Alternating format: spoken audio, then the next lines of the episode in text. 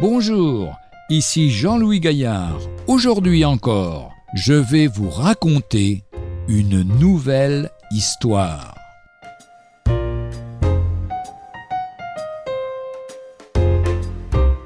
Conduit par l'esprit.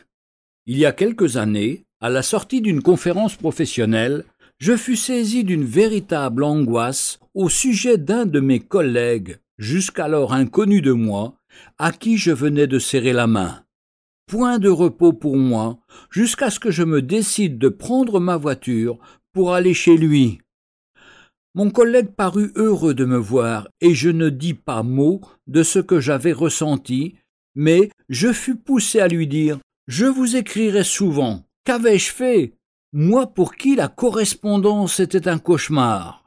Au moment d'écrire, je fus conduit vers un verset souligné dans ma Bible avec un commentaire biblique, et chose extraordinaire, cela formait un tout cohérent.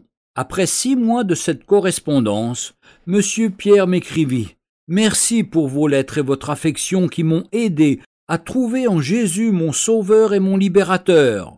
Mais le jour de votre première visite, j'étais à bout. Vous êtes arrivé juste à temps pour m'empêcher de me suicider.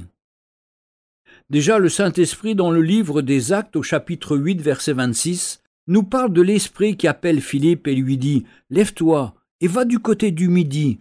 Il se leva et partit. Il est important que nous obéissions à ce que l'Esprit met dans notre cœur. Retrouvez un jour une histoire sur www.365histoire.com.